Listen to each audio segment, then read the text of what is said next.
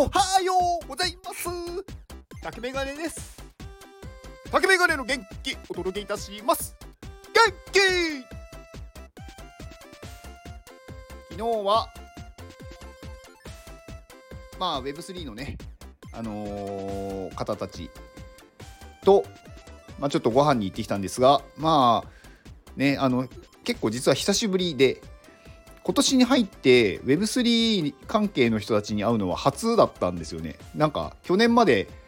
月に2回3回とこうねいろんなとこに行ったりあとは結構もう毎週誰かに会うとかねしてたんですけどなんかちょっとね今年に入ってからまあいろいろやることがありなんかなかなか外に出られず出られずっていうわけじゃないけど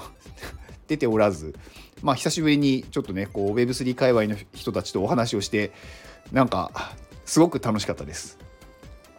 なんかなかなかねこう Web3 の話できる方ってなんかいないというか通じない方がやっぱ多いと思うんですよね。まあ一般的にねなんかこう普及しているものではないのでなんか NFT がとか言っても何それってまずなるじゃないですか。だからそのねなんかそういうことがなくいきなり話ができるっていうのはすごくなんかねなんだろう楽しいなって思いました。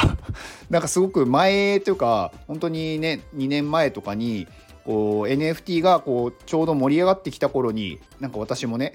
そういうコミュニティ入ったりとかなんかいろんなところで活動をし始めた時にそういう感情になったなって思いました。なのでなんかそれがまた思い出されたというか。うん。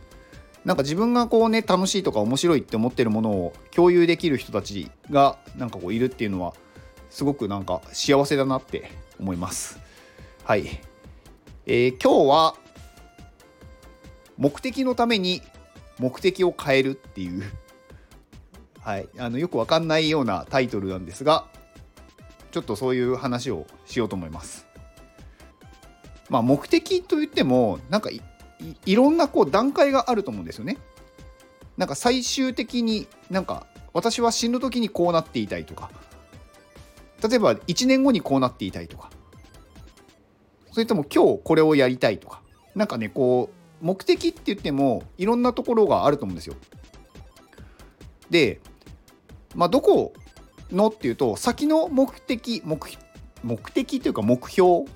に対して今やる目的を変えてみるともしかしたら行きやすいというか簡単に行けるかもしれないよっていうところがあると思ってて。例えば何かをこう達成したいって思った時にそこに対して達成する努力をしようと思っても続かないってあるじゃないですか。結構多いと思うんですよね。やっぱり継続ができないっていうのが多いと思うんですよ。でそれはなんかやる気がなくなったとかその人がうーんなんだろう。まあ根性がないとか なんかそういうことではなくってそもそも人間っていうのはなんかそういうふうに継続できないような脳の仕組みになってるよっていう。同じことばっかりやってたらあのー、例えばそのね狩りとかなんかそういう時代の脳で同じところにばっかり行ってたら獲物は取れないしあとはねこう同じ行動ばっかりしてると動物に襲われる可能性もあるんで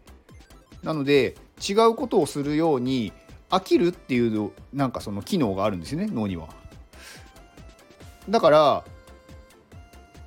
継続しようとしてもできないのが普通というかまあ当たり前なんですよね。で何かこうやるときに私は続かないからやめてしまうっていうことはあると思うんですけどあのなんか続けることをね目標にしちゃうと続かないんですよ。だから続けようって思うんじゃなくって逆の発想をするんですよね。いつで私は辞めるかなっていう考え方。例えばですけどね。よくまあ3日坊主とか大体3がつくところで人は辞めるんですよね。3日とかなんかなんだろう3週間とか3ヶ月とか。なのでそれを超えると継続するというか勝手に継続してるんですよね。だから何か私の場合もね何かを始める時っていうのは結構すぐやめるつもりで始めるんですよ。三日坊主で始めようって思って始めてやってるうちに今日もやろうかなって言ってやってると勝手に継続してることがあると。だからなんかその目標に対してやる目的としてつ自分は挫折するかっていうことを調べるためにやるっていう。伝わってますかね？まあ何かをねこう、うん、何でもいいんですけど例えば学生の方だったら何かのねこうテストでこの点を取る合格するっていうものに対して勉強が続かないって思うのであればいつまで私は勉強が続くのかこの勉強を何日間やったら自分は心がこうなんだろう折れるのかとかなんかそういうのを調べようと思ってやればいいんですよ。でそしたらやめてもそれで成功じゃないですか。こあここで自分は心が折れるんだなとかここで飽きちゃうんだなっていうのが分かるんで。でそれをねやってるとちょっとゲームっぽくなるんで楽しくなってきて続いちゃう時があるんですよ。でそれはそれでラッキーじゃないですか。だからどっちに転んでも自分が得をするような考え方をするんですよね。だから私の場合、あのー、自分が損をしたっていうふうに思いたくないのでどっちに転んでも得をしたって思って行動するんですよ。だから何か嫌なことがあった時に今自分は怒ってるってなるとストレスが発まあこうねあるわけじゃないですか。でそのストレスをね感じていること自体が無駄な時間だって思うんですよ。そのストレスを感じてる時間を自分が幸せな時間に変えられたらより人生っていうのはこうねなんだろう楽しくなるというか辛い時間が減るじゃないですかだから嫌なことがあったらラッキーって思うって言い聞かせるんですよ自分に。あ普通の人にはこういうこと起こらないんだな。自分はこういう辛いことが起こってラッキーだって思うんですよね。そうすると嫌なことがあってもラッキーだし何もなければそれは幸せじゃないですか。だからどっちに転んでもいいんですよ。何かが起こってもいいし起こらなくてもいい。どっちにしても幸せだしラッキーだし。まあそういう考え方をねしてるんであんまり辛いことがないんですよね。まあ嫌なことはありますよ。その都度その都度ねなんかこうイラってすることもやっぱりありますよ。まあそれでもねなんか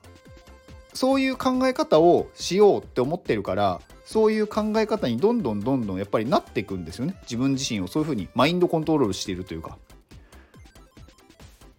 だからまあそうすると嫌なことが減っていくというか全てが面白くなってくるんですよね。なので、まあ、目的のために目的を変えるっていう考え方はした方がいいですよっていうお話でした。以上です。この放送はタロナンさんの元気でお届けしております。タロナンさん元気！タロナンさんありがとうございます。いつもありがとうございます。本当にありがとうございます。タロナンさんはまあ小煩悩というかねこうこ子供が大好きお子様が大好き。はい。お子様もたくさんいらっしゃって。はい。まあタロナンさんは何て言うんですかね。なんかすごくこう人を包み込むというか優しさで包み込むっていう人ですね。タロナンさん何て言うんだろうななんかね、まあ、知識とかね、その NFT をやってる時点で、まあ、かなりね、最先端のところにいる人ではあるんですけど、まあ、実際にこうお会いすると、すごく、うん、なんだろう、気さくに話しかけてくださるというか、多分ね緊張しないで話せるんじゃないですかね。初対面の人でも。誰でもタロナンさんだったら。なんかすごいねこうなんだろうな。いろんなこと知ってるのに全然上からじゃないっていうか。まあもしかしたらちょっとね体は大きいので 背が高いし、うん、なのでもしかしたら一見ちょっと怖いかなって思う人はいるかもしれないんですけどまあそれでもね全然優しいので、うん、あのタルナンさん仲良くしたらすごくいいと思います。はい。でタルナンさんの宣伝なんですが、えー、来月ですね、あのフラワリーフレンズっていうコスプレの NFT をやっているあのプロジェクトというかコミュニティがあるんですが、まあ、そちらがねイベントをやるんですよね。来月の2月の13から18まで。で、まあ、吉祥寺ギャラリーっていうところで、まあ、展示会をするんですが、まあ、そこにタロナンさんもねあの自分の作品を出されるということで、まあ、そちらのね宣伝をしてほしいということで。いやでもこういう宣伝っていいですよね。その自分の宣伝にもなるしこのねフラワーリーフレンズの宣伝にもなるしなんかみんながいい。だからねいろんなこう人を巻き込んでいろんな人を幸せにできるっていう宣伝は素晴らしいなと思います。まあこのねフラワーリーフレンズの方たちと昨日ねちょっとご飯に行ってたんですけどまあそれ以外の人もいましたけどね。まあそれでもねすごくなんかまあ、このフラワリーフレンズもね私の放送を聞いてる方はよくね名前が出てくると思うんで、まあ、ご存知の方も多いと思うんですけどまああのー、まああんまりないプロジェクトというかコミュニティだと思うんですよね。まあ、コスプレのコミュニティって私他で聞いたことないのでかなりレアレアなんじゃないかなと思ってます。で来月あるねそのフラワリーフレンズコレクションっていうフラコレっていうねイベントなんですけどあのすごい人数のアーティストが出るんですよね38名の方がまあ、こう写真とかあのイラストとかいろんなねものが展示されるんですけど、まあ、これがね無料で見れるので、まあ、これをね見れる機会ってもうなかなかないと思うんですよこのこれだけの人たちの。でしかもね結構有名な人というか NFT 界隈ではもうみんな名前を知ってるような人たちが出るのでなのでねあのぜひここあの来月2月13から18までやってますのであのお越しくださいお越しくださいっていうか私がやってるわけじゃないのであの行きましょうっていう感じですねはい。えー、タルナンさんの X と、えー、このフラフリーの、えーと、宣伝の、宣伝のというか、あのファウンダーのカンさんがポストしてるリンクを概要欄に貼っておきます。で、最後宣伝ですね。私の宣伝なんですが、えー、本日1月28日の日曜日、夜の9時からダオヘブンの佐藤さんとスペースします。えっ、ー、と、全然ね、スタイフでしか告知してなくて、X のね、告知を全くしてないので、あ、やべっていう感じですけど、今日この後しようと思います。はい。まあ、今日ね、佐藤さんとお話しして、まあ、これからの、ね、支援どういうことをされるのかとか、なんかどういう、ね、思いでやっているのかとか、その辺を聞こうと思いますので、はい。なんか子ども支援に